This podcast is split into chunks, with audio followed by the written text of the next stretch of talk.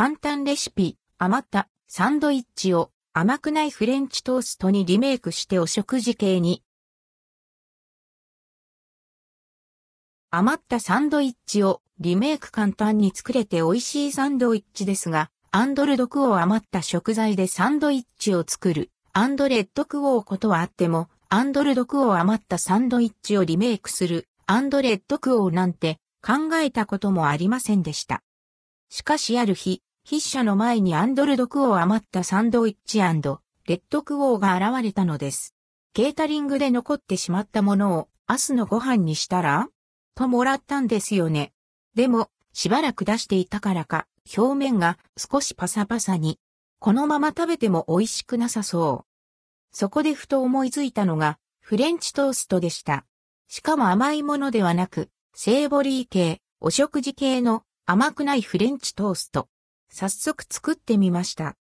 材料、大体食パン1.5枚分くらい、余ったサンドイッチ、卵1個、牛乳 100ml、塩胡椒、適量。作り方1、卵と牛乳と塩胡椒を混ぜ、卵液を作る2.1の卵液にサンドイッチを浸す3、フライパンに油を引き、うっすら焦げ目がつくまで焼く。熱々を頬張ると、サンドイッチの具材の塩気が、卵液と妙にしっくり馴染んでいてびっくり。特にハムは相性抜群でした。これ、チーズを入れても美味しそう。パサついていた表面もしっとり、ふんわり、もっちり。コーヒーと一緒に美味しくいただきました。ちなみに、サンドイッチに使われているパンって薄めでふかふかのものが多いですよね。だからでしょうか。卵液に浸す時間は2から3分あれば十分かなという印象でした。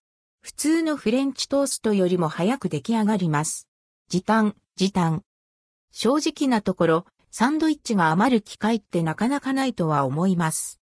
でも、ホームパーティーとか、会社の懇親会とか、いつか使える時が来るかもしれません。これからパーティーが増える季節ですし。とはいえ、サンドイッチが余るのを待たなくても、自分でサンドイッチを作れば、いつでも食べられます。むしろ、美味しいのでぜひ作ってほしい。具は何でも良いですが、なるべく薄く仕上げた方が焼きやすいと思います。またバラバラと崩れやすいもの、山盛りのレタスサンドなどは向いていないのでご注意を。